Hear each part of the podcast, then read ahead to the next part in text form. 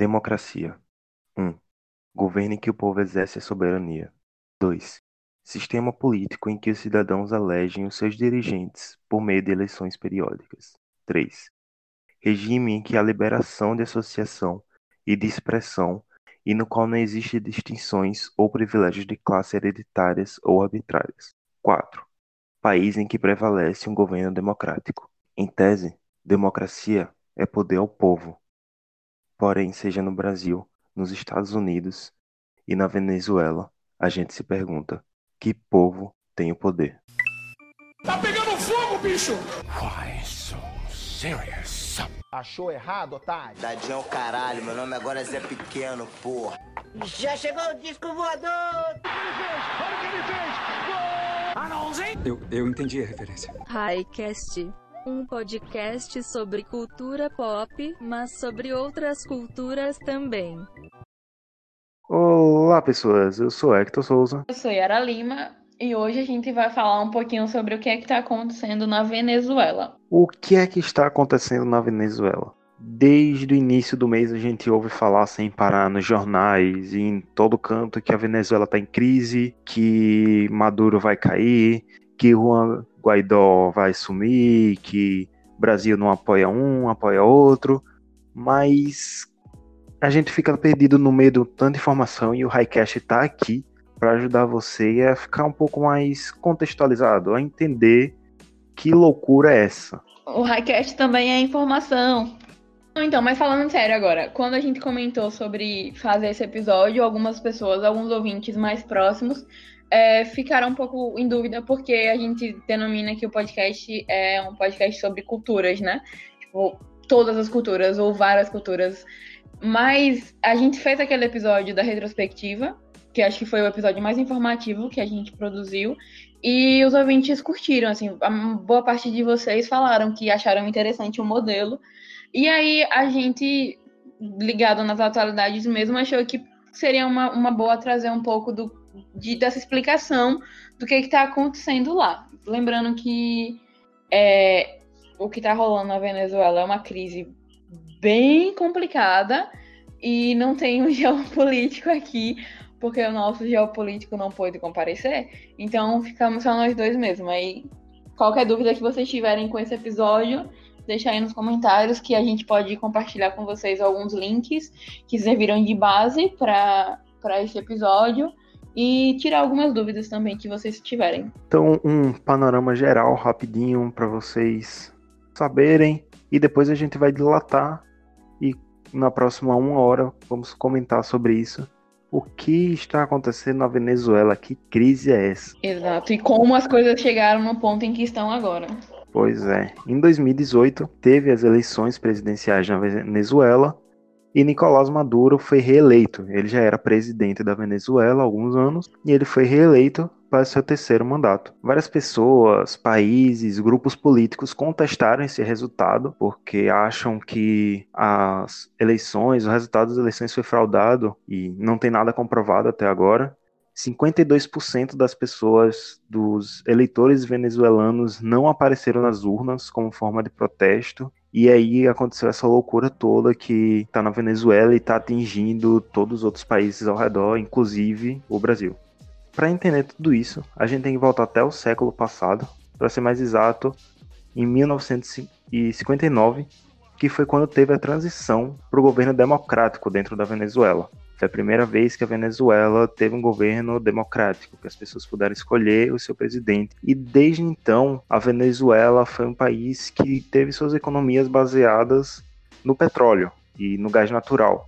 Tem bastante petróleo naquela área e toda a sua economia se baseava naquilo, aproximadamente 80% do seu PIB baseado no setor petrolífero. É, vocês têm que, que guardar uma palavrinha na cabeça que a gente vai voltar nela várias vezes, que é o petróleo. O petróleo é uma, da, uma das coisas mais importantes para entender o que é que aconteceu e o que vem acontecendo na Venezuela.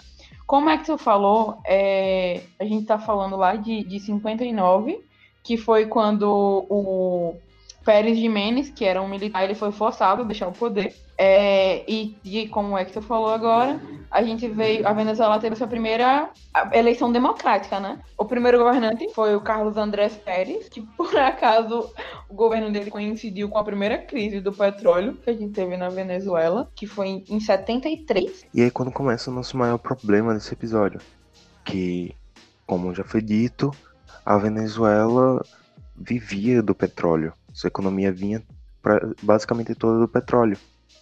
Então, nessa crise de 73, o preço do barril do, do petróleo subiu 400%, para a Venezuela não conseguiu se beneficiar de uma maneira saudável dessa subida de preço.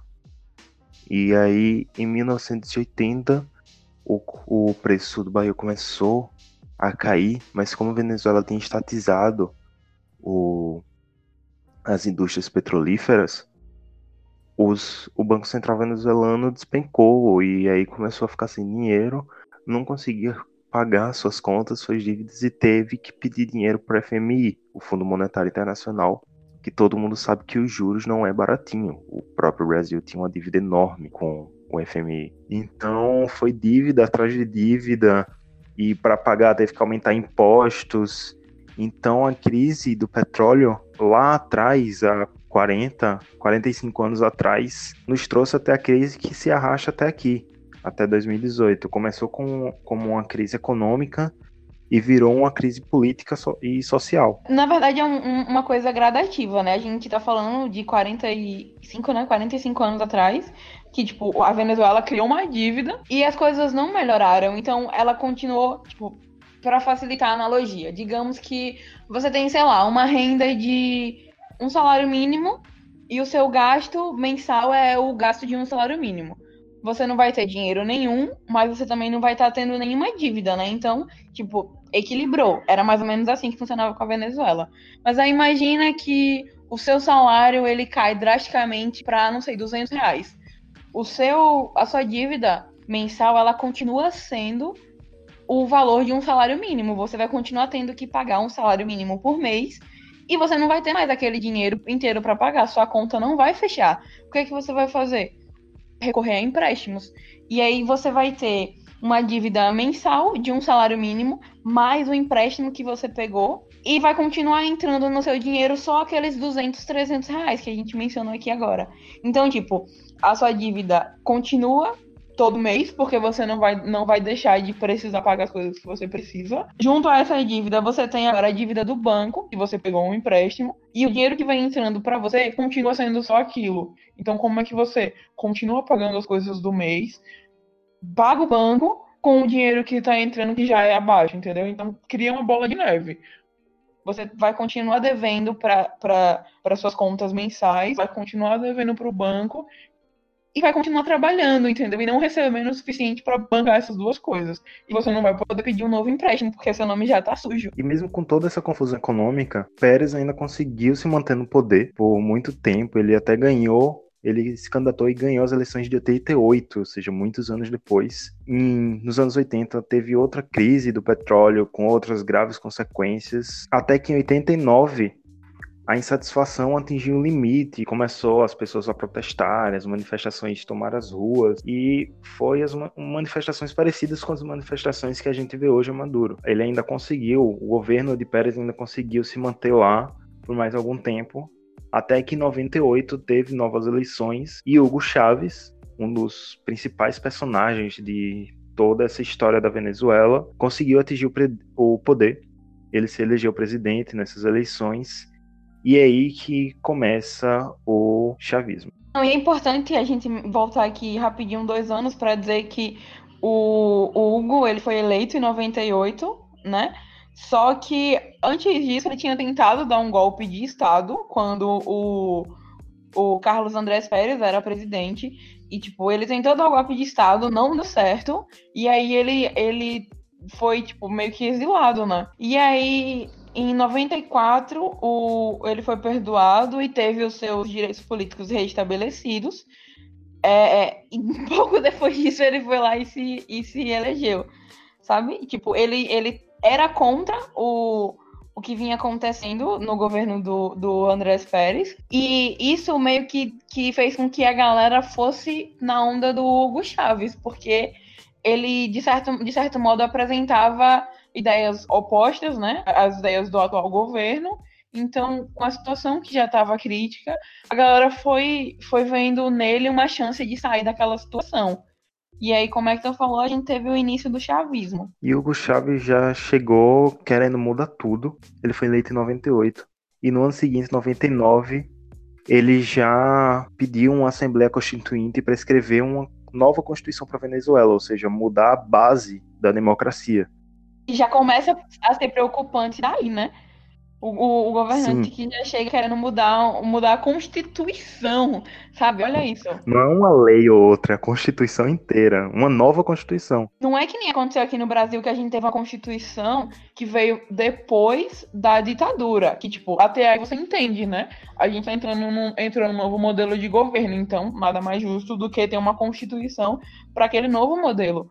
No caso do, do Chaves, é, já tinha um governante de maneira democrática antes. Então ele mudou, decidiu já mudar essa constituição nova, é sem mudar a forma de governo, porque foi, era a democracia que estava acontecendo lá. E a população botava tanta fé em Hugo Chávez que essa Assembleia Constituinte, para fazer a nova Constituição, teve aceitação de 70% da população da Venezuela, ou seja, as pessoas realmente queriam essa mudança. Exato, elas acreditavam demais no, no que o cara falava. A situação fica mais preocupante ainda quando no mesmo ano é aprovada uma, uma lei chamada Lei do Habilitante, que concedia poderes extraordinários ao presidente. Ele simplesmente poderia passar por cima dos outros poderes, ele poderia fazer decretos, botar em vigor leis que ele queria. Ele podia passar por cima do legislativo e executivo. Ou legislativo e o judiciário, no caso, executivo é ele. Cheiro de ditador, né? Eu acho, eu acho que uma ditadura estava começando a imperar aí na Venezuela. Só acho. A gente pode falar que essa, isso que você falou agora, ele se assemelha ao foro privilegiado que tem aqui no Brasil? Em parte, sim. Eu acho que a lei do habilitante era mais preocupante ainda. Tipo, lá era um pouco mais preocupante pelo fato de passar por cima do legislativo e do judiciário, o que, o que não é exatamente o que acontece aqui. Mas o, o, o fato do, do privilégio, que quem tem o foro é, possui, é parecido com esse? Eu fiquei em dúvida agora. Um pouco porque o foro privilegiado dá quase que uma imunidade a quem tem um poder. E esse governo de Chaves que começou tão aprovado, com clamor popular, aos poucos foi criando descontentamento. As pessoas começaram a prestar atenção, olha, tem alguma coisa errada aí. Vários setores começaram a reclamar, as empresas privadas de rádio e televisão já estavam entrando em protesto, a própria igreja católica, a igreja já estava se envolvendo nisso. E aí a oposição começava a acusar Hugo Chávez querer tornar a Venezuela um país comunista. E é quando chegamos em 2002, quando é um dos momentos mais tensos, vamos dizer assim, e turbulentos da carreira política de Hugo Chávez. Exato, a gente precisa falar de 2002 porque é, foi quando teve tipo, um, um, golpe de Estado, sabe? Em cima do Hugo Chávez, que durou dois dias, não foi? 40 e... Menos de 48 horas. 47, durou Menos 47 horas esse, esse golpe. É, nesse golpe, eles colocaram o Pedro Carmona na, na presidência. É, é, tipo, lembrem desse nome, Pedro Carmona. Porque, tipo, no, na situação que a gente tá, que a Venezuela tá vivendo exatamente agora, o Guaidó é chamado por alguns por alguns venezuelanos de de Car, é, ou é Carmona 2 ou é segundo Carmona, que foi o cara o novo que, Carmona. O novo Carmona, isso, que é esse esse cara que em 2002 subiu na presidência depois do golpe que deu em, em Chaves. Durou só 47 horas mesmo e tipo os presidentes, os outros países não reconheceram o governo e aí isso acabou não indo para frente. Mas é, é uma coisa importante a gente mencionar, porque aconteceu o golpe, não durou, mas aconteceu. E nessas 47 horas, Carmona já conseguiu fazer algumas coisas que indicava que ele ia continuar com a ditadura, mas com um ditador diferente, porque ele entrou e ele dissolveu a Assembleia e os poderes judiciários, ou seja, ele tinha todos os poderes governamentais, tudo era com ele, legislativo, judiciário e executivo. Tudo estava em torno do próprio Carmona. E então Hugo Chávez conseguiu retornar ao poder e eles fizeram uma nova espécie de eleição para ver se, o, se a população aprovava a continuidade do governo de Hugo Chávez ou se eles iam querer um novo presidente.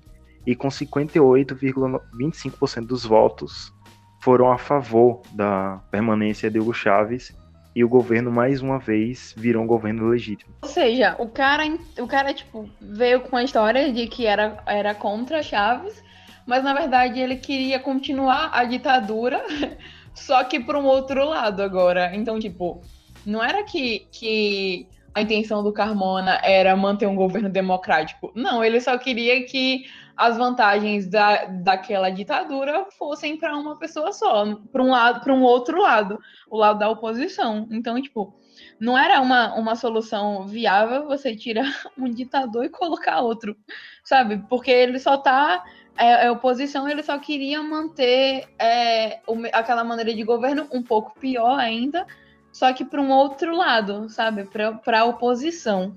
Nesse golpe de 2002, o papel da imprensa foi foi realmente importante, porque, tipo, nas semanas antes do, do desse golpe, a, a mídia privada venezuelana é, fizeram uma cobertura enorme das manifestações anti-Chaves, sabe? Enorme mesmo. Só que também acontecia manifestações pró-Chaves que a mídia não divulgou, sabe? É uma história, é uma história parece parece com algo que vocês já viram acontecendo aqui no Brasil, Bom, talvez. Mas isso. É um, é filme de 2018. É, vocês viram algo assim? Não sei. Talvez em 2013 também. Eu acho importante. Porque é, eu vou estar sempre, sempre que possível, eu vou estar aqui falando sobre o papel da imprensa. Porque é, a gente, eu falo, eu no sentido de tipo, fazer jornalismo, é, tem essa, esse compromisso com, com a verdade, sabe? E existem dois lados.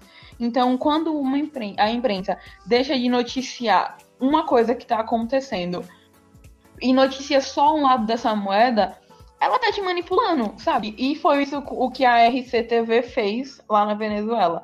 Eles fizeram essa, essa cobertura toda do que acontecia antes Chaves. Então, a parte da mídia que só tinha acesso à informação através da TV, dessa TV especificamente, achava que o certo mesmo era ser anti-Chaves, porque era o que a mídia noticiava. Parece muito com uma coisa que eu já vi acontecer aqui no Brasil.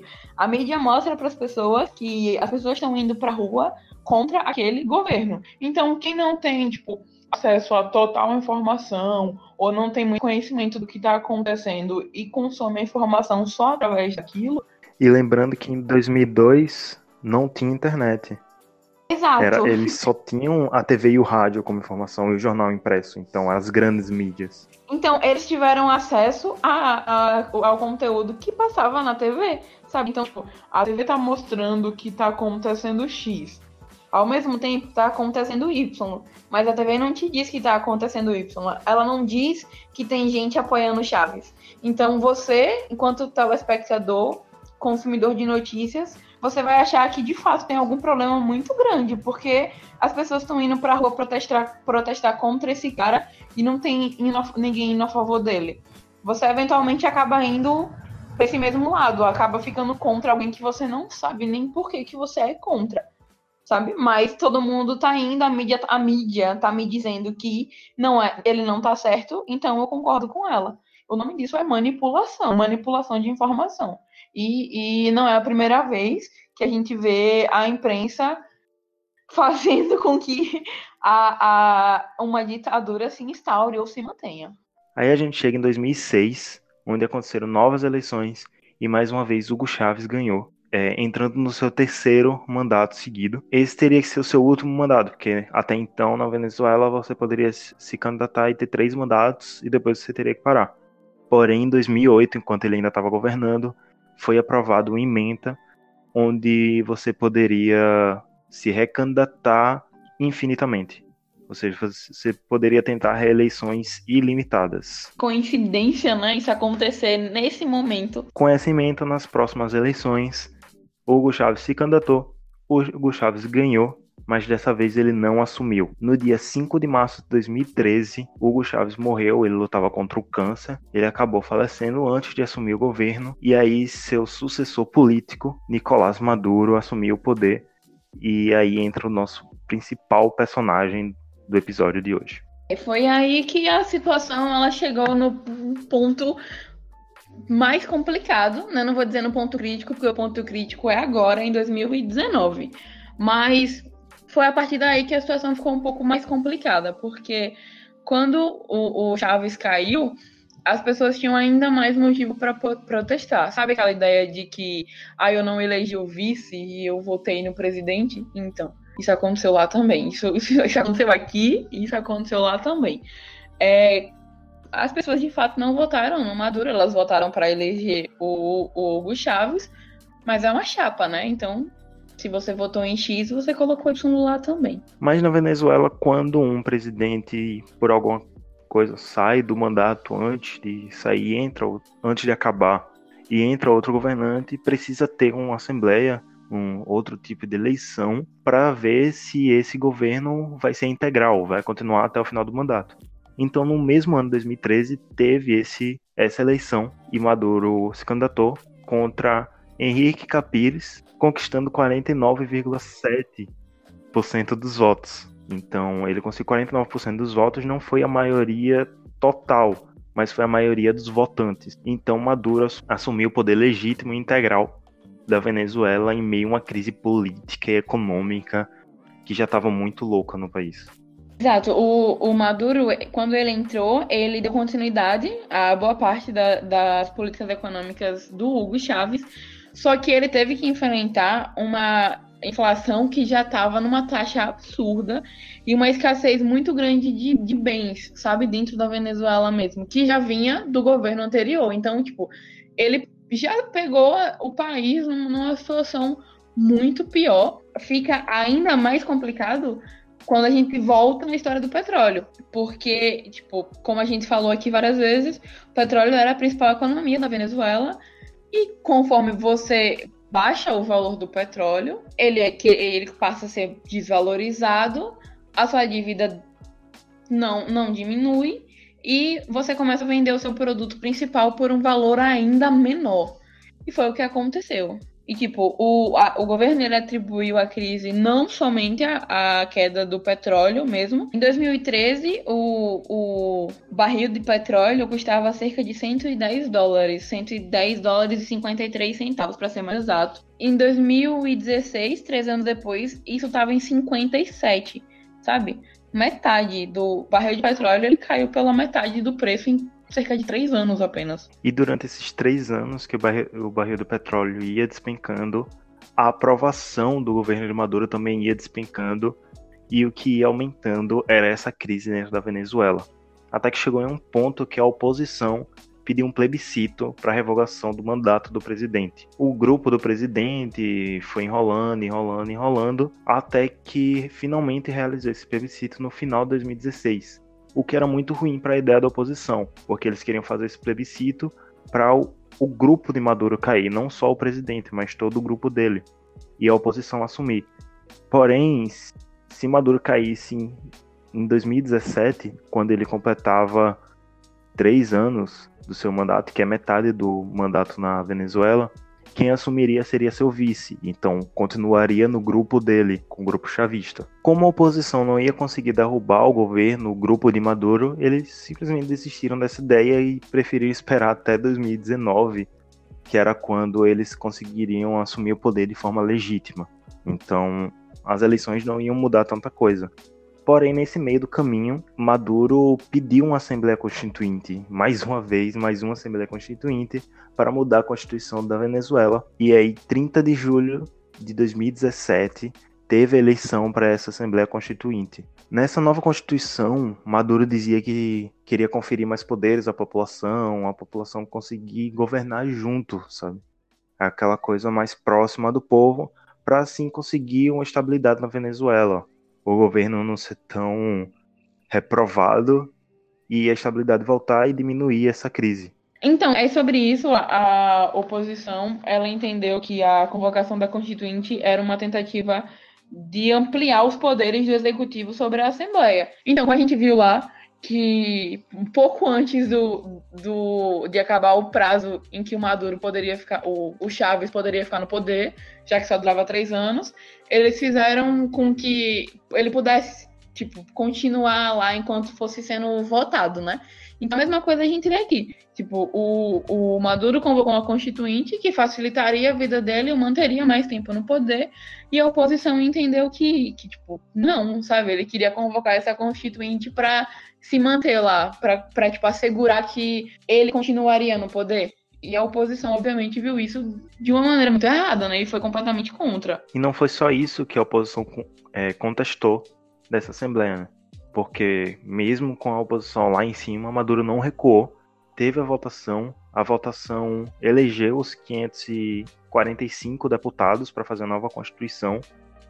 E o Conselho Nacional Eleitoral, que é do governo, disse que 41,53% da população foi votar. Apareceu lá e votou para a Assembleia.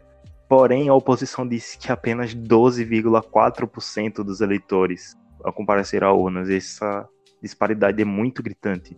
É, é, muito grande essa diferença e aí e pela primeira vez a comunidade internacional não reconheceu uma votação na Venezuela, algo que a gente voltaria a ver agora, acontecendo agora. Fizeram a oposição continuou a fazer resistência e não lançou nenhum candidato ao pleito até chegar nas eleições de 2018 que foi o estopim e gerou toda a revolta e tudo isso que está acontecendo hoje em dia.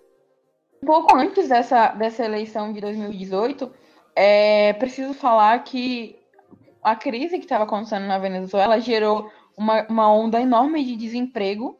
Então, tipo, a, a Venezuela sofreu o maior desemprego da história Sendo que esse era um dos maiores problemas do, do, dos venezuelanos, sabe? Eles não tinham trabalho, por consequência, não tinham dinheiro.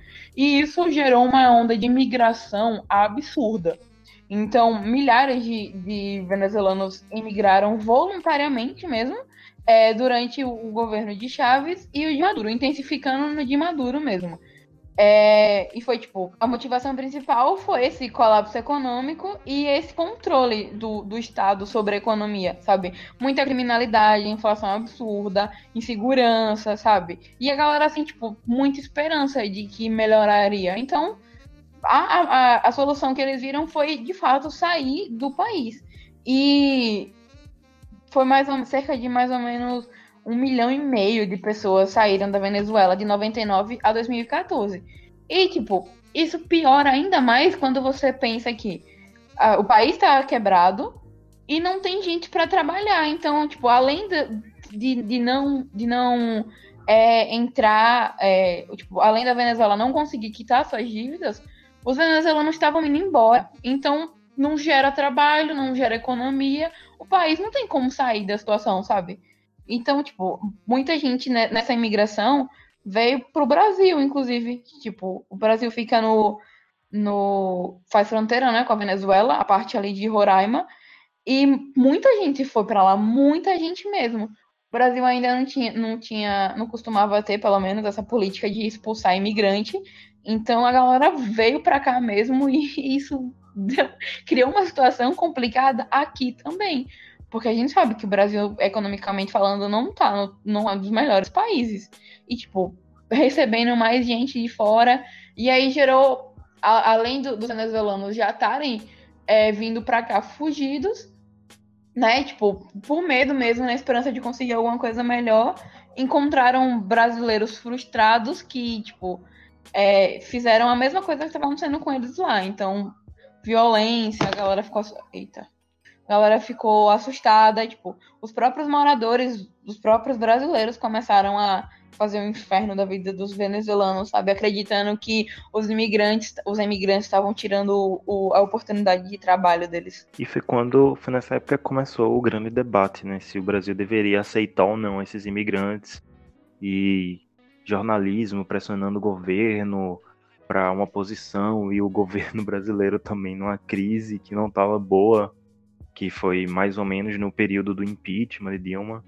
Então foi um momento conturbado para América do Sul. Exato, e tipo, é, é, é complicado a gente falar apenas assim, sei lá, por mim, falando sem entender tanto de economia, eu diria, pô, vamos receber essa galera aí sim, os caras estão lascados, estão precisando de ajuda.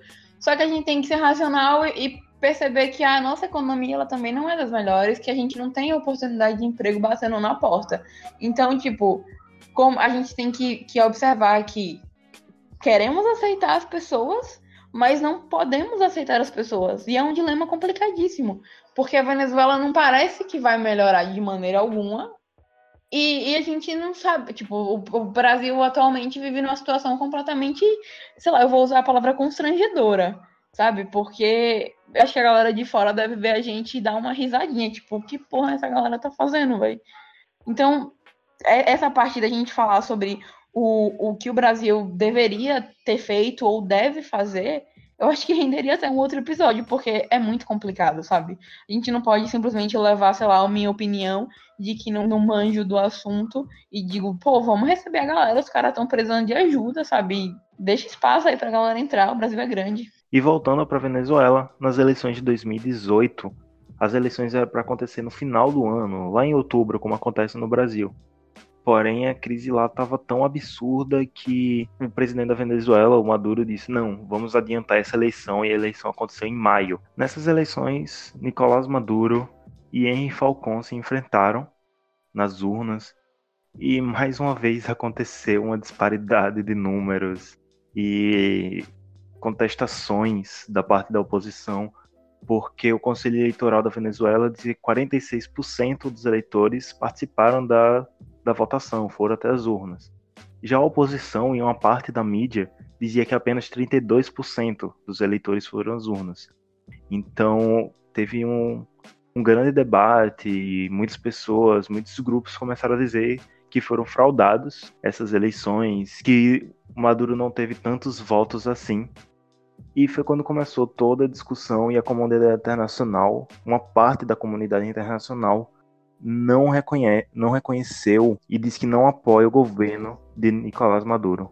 Quando você para para observar que 52% da população votante não votou, a gente já percebe que tem alguma coisa muito errada, sabe? Tipo, a galera quis protestar mesmo, é, e eles não, não quiseram, tipo, aí você pode falar, ah, se eles queriam protestar, então por que, que eles não votaram no, no Henri, né? Mas, tipo, eles não queriam que isso servisse de propaganda política. Então, quando você para para observar que 52% não simplesmente não votou, você entende o protesto, sabe? Que a, não é que a galera queria, não queria um ou não queria o outro. Eles não queriam que as coisas continuassem do jeito que estavam, decidiram não votar. E, e, e aí Maduro reeleito, né, 68%, e chegamos na situação onde estamos agora. Agora, em janeiro de 2019, chegando já aonde a gente está, Juan Guaidó disse, levantou a mão e disse: Eu sou presidente da Venezuela. Ele proclamou a, pre, a presidência da Venezuela e, a, e agora a Venezuela está com uma presidência dupla, um governo duplo, porque parte apoia Guaidó, parte apoia Maduro. E isso acontece não só dentro da Venezuela, como pela comunidade internacional. Poucos países, e esses países são de pouca expressão, a maioria deles, ainda apoiam Maduro, que são a Bolívia, a Nicarágua, a China, Cuba e a Rússia. São os países que ainda apoiam Maduro. Já Guaidó tem um apoio mais forte para cima dele. Só para começar, pelos Estados Unidos, que foi o precursor disso e disse e Trump chegou lá e disse que aceita Guaidó como presidente dos Estados Unidos e não reconhece mais Maduro. Junto dele veio o Grupo de Lima, que é formado por Brasil, Argentina, Canadá, Chile, Colômbia, Costa Rica, Guatemala, Guiana, Honduras, Paraguai, Peru e Santa Lúcia. Além desses países, o México também faz parte desse grupo, porém o México preferiu manter sua neutralidade diante dessa crise e até agora não declarou apoio a nenhum dos dois governos. Além dos Estados Unidos e esses países do Grupo de Lima, a União Europeia, boa parte da União Europeia, também já reconheceu Guaidó como presidente do, da Venezuela. Em outras, em outras situações, o Brasil ele provavelmente ficaria do mesmo, na mesma situação do México. Ele não iria nem contra nem a favor, né? O Brasil tem essa tem toda essa história de tipo ser sempre muito neutro. No nosso atual governo, que temos um presidente que provavelmente é apaixonado por Donald Trump, ele decidiu ir, tipo, conforme o, os Estados Unidos ia. Então, provavelmente durante esse governo a gente vai ver o Brasil se metendo em muita coisa por causa dos Estados Unidos. Então, tipo, em uma outra circunstância, o Brasil provavelmente ficaria na mesma situação do México iria ficar neutro, sabe? Ele não apoiou um, não apoiou outro, tá na dele, assim ele evita, tipo, com certos conflitos, né? E o Brasil dessa vez quis ir na vibe e, e, apoiou o Guaidó. E a gente tá aqui falando do Juan Guaidó, Juan Guaidó, que esse nome é razoavelmente novo dentro da política internacional.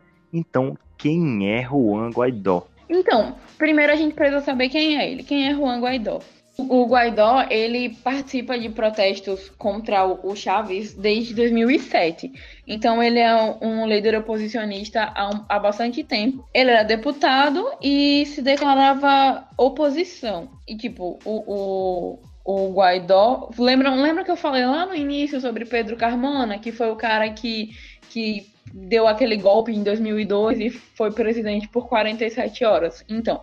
O, o Juan Guaidó é quem os venezuelanos estão chamando de novo Carmona, porque ele vem com essa mesma ideia, sabe? De, tipo, tirar o, o, o, Maduro do poder, na época era o Chaves, tirar o Maduro do poder e assumir. E foi exatamente o que ele fez. Não tirou, tecnicamente, do poder, mas ele simplesmente se declarou presidente, sabe? Ele, ele decidiu que ele era o novo presidente da, da Venezuela.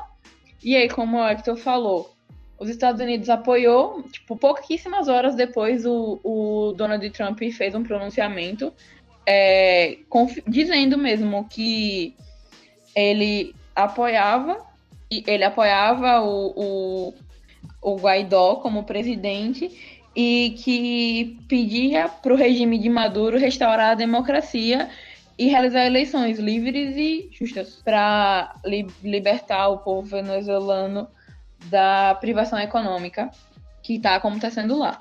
E, tipo, é meio, é meio. É uma situação complicada. É agora que a gente chega no, no real problema. Porque, tipo, por que raios os Estados Unidos decidiu é, apoiar o Guaidó? Petróleo.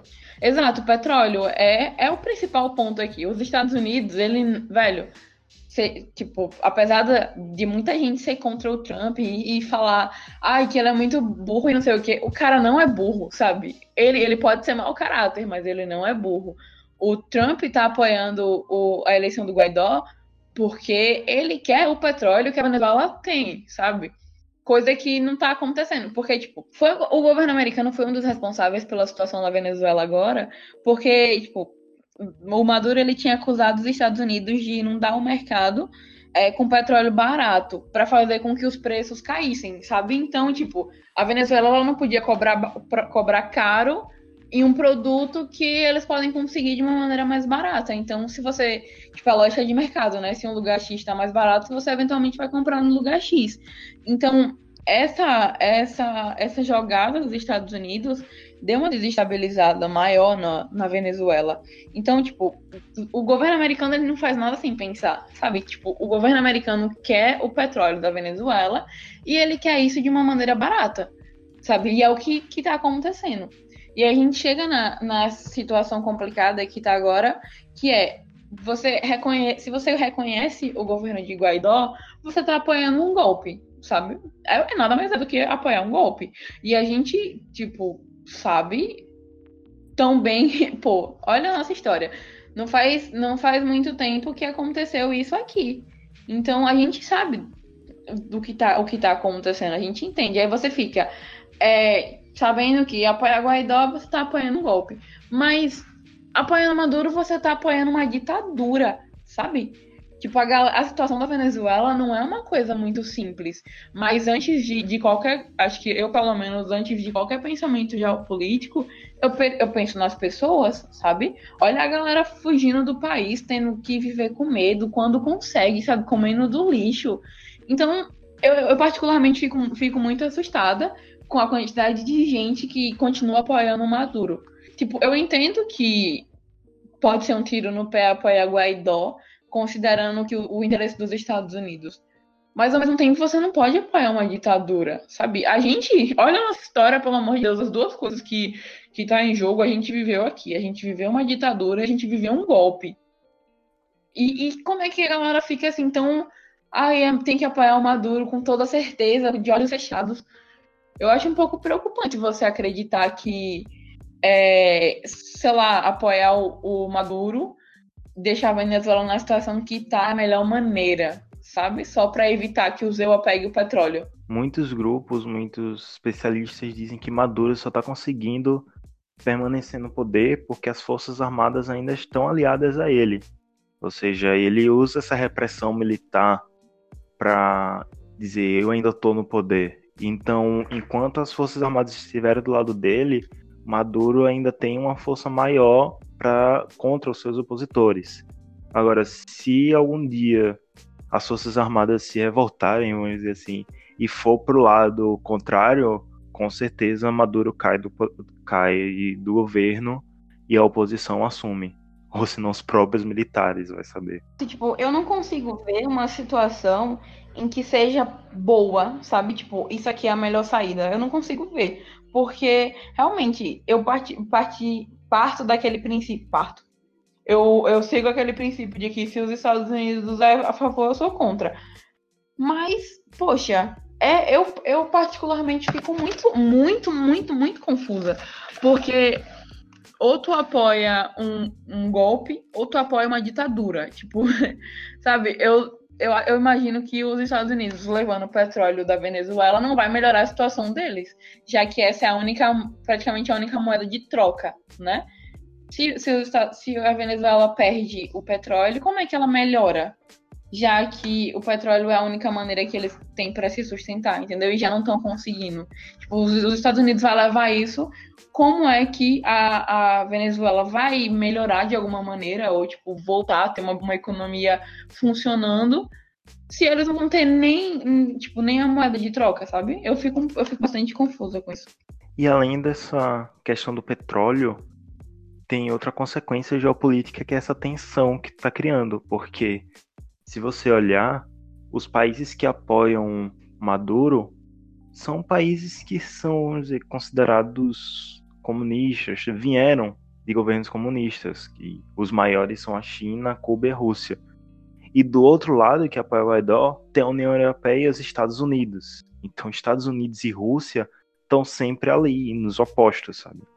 Então, Venezuela pode abrir precedência para uma tensão geopolítica maior ainda e fazer de novo o mundo se dividir em dois pedaços. Dessa vez não vai ser capitalistas e socialistas. Não sei quais grupos podem se dissolver daí, mas pode criar essa tensão geopolítica que os Estados Unidos vai dizer ou você está do meu lado ou está contra mim, e a Rússia vai chegar e dizer ou você está do meu lado ou contra mim.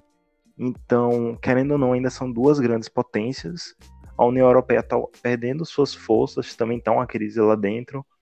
Então é uma situação muito complicada e a Venezuela pode dar esse start para complicar mais ainda. Eu acho terrivelmente assustador quando a gente para para observar que a China tá do lado do Maduro, sabe? A China. Tipo, a China, gente.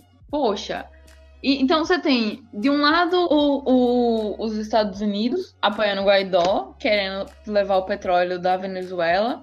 E, tipo, concluindo a jogada de mestre deles, que foi, tipo, baratear o, pro, principal produto do país e deixar o país numa situação em que é, ele consiga pegar esse petróleo a um preço baratíssimo, sabe?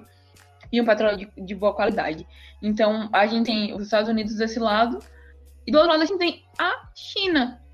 Sabe?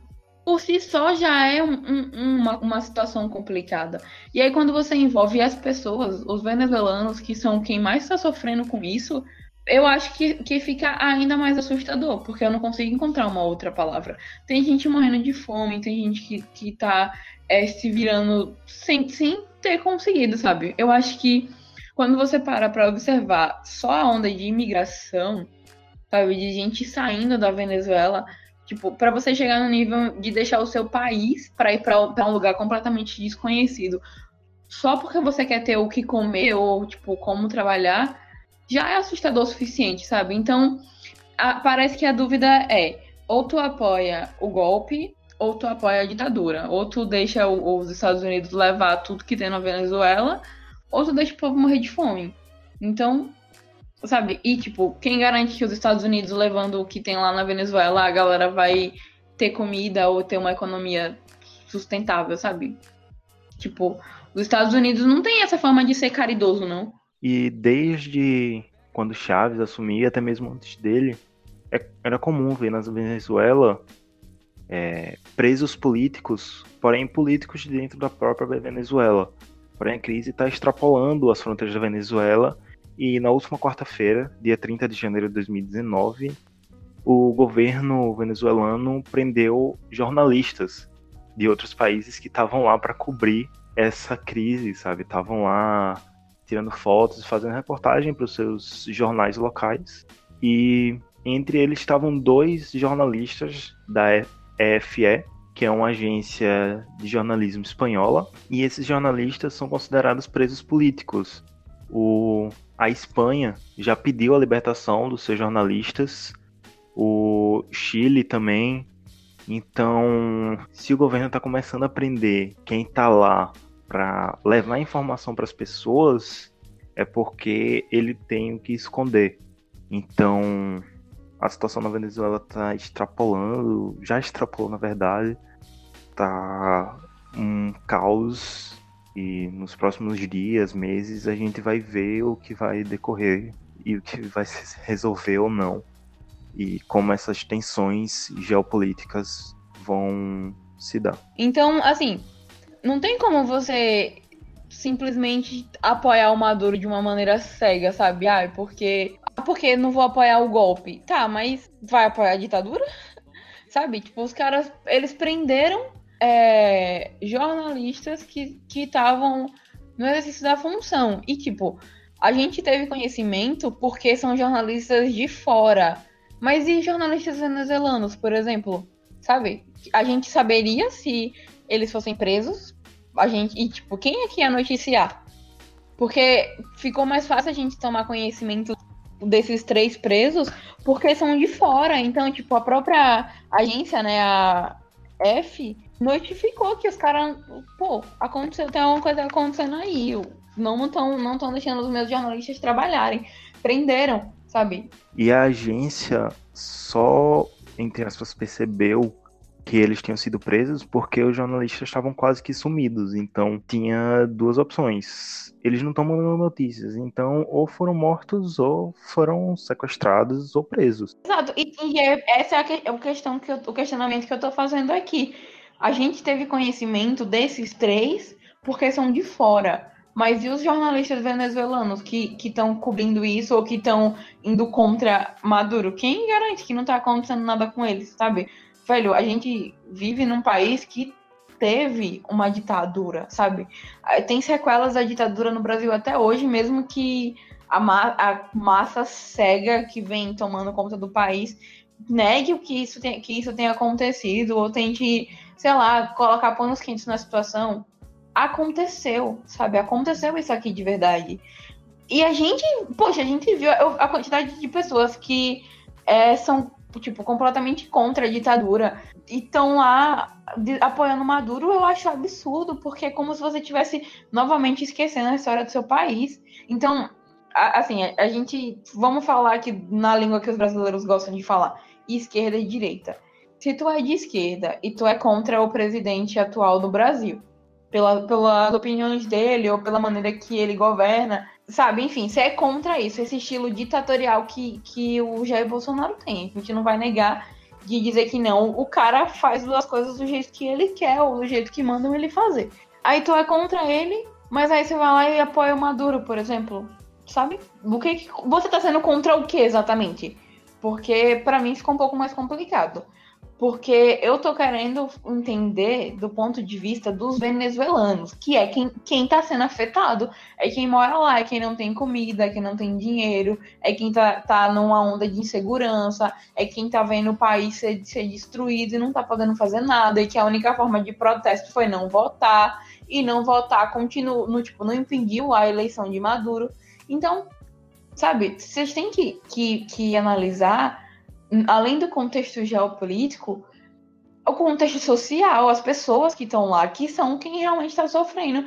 É muito fácil eu aqui do conforto da minha casa dizer que eu apoio sim Maduro e que os Estados Unidos têm interesse e eu sou contra, sendo que, tipo, eu não tô sofrendo, sabe? Eu tô nesse exato momento deitada na minha rede gravando um episódio, não tem nada acontecendo comigo. Então, para mim aqui é muito fácil eu chegar e dizer, ai, eu sou contra é, é, a posse do Guaidó e vamos deixar o Maduro no poder, sim.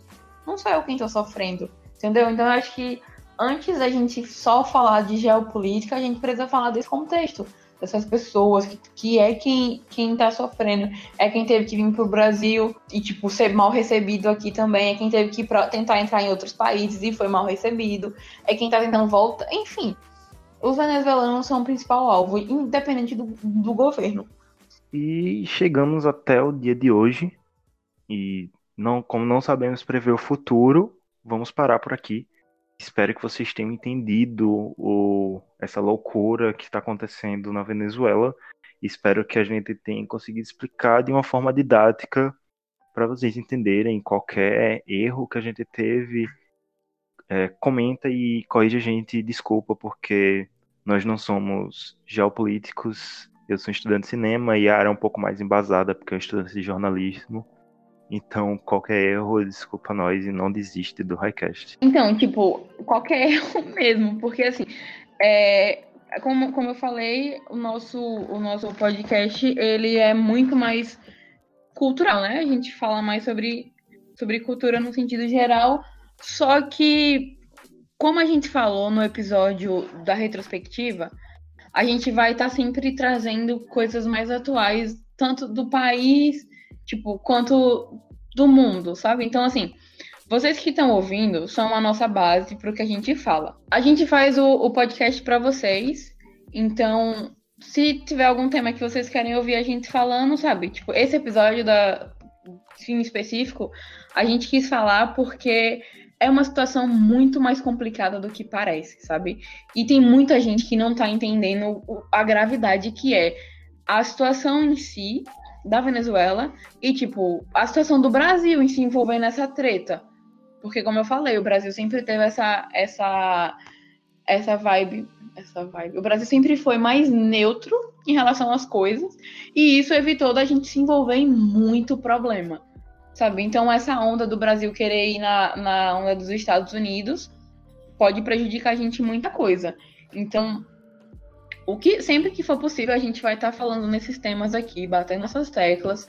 E se vocês estiverem gostando, não deixem de dar o feedback, porque é isso que faz a gente a gente seguir com esses temas. Se vocês ou, ou vocês estão falando muita besteira, volta para a cultura. A gente vai ficar na nossa vibe de, de música, filme e no sentido geral, mas é isso, a gente precisa que vocês falem. Continuem mandando feedback, continuem, falem o que vocês acharam desse episódio, se ficou claro, porque é o nosso primeiro episódio sobre geopolítica, política no geral, é o primeiro episódio. Então, se vocês acharem legal, comentem aí, deixem o, o, o aviso de vocês, parem a gente nos corredores da UFES, onde for possível, sabe? Falem o que vocês acharam e a gente vai estar. Tá aqui para ouvir o feedback e para continuar sempre melhorando o, o podcast, porque o Highcast é todinho para vocês. E antes de finalizar, vocês nos perguntam, mas como entrar em contato com o Highcast? Como falar com vocês? Vocês têm três opções. Vocês podem seguir e falar com a gente pelo Instagram, seguir e falar com a gente pelo Twitter, os dois são arroba highcast com dois T's, ou mandar um e-mail pra gente, highcast, também com dois T's, gmail.com. A gente fica muito alegre quando recebe mensagens de vocês, seja nos comentários, seja no direct, DM, e-mail. Então, mandem mensagens, mandem mimos. E o Highcast também é política, o Highcast também é informação. E daqui a 15 dias a gente volta. Esse foi o Highcast. Até o próximo episódio. É isso, acabou o programa. Pode ir embora. Solta a vinheta, Simone. Simone. É isso, acabou. Velho,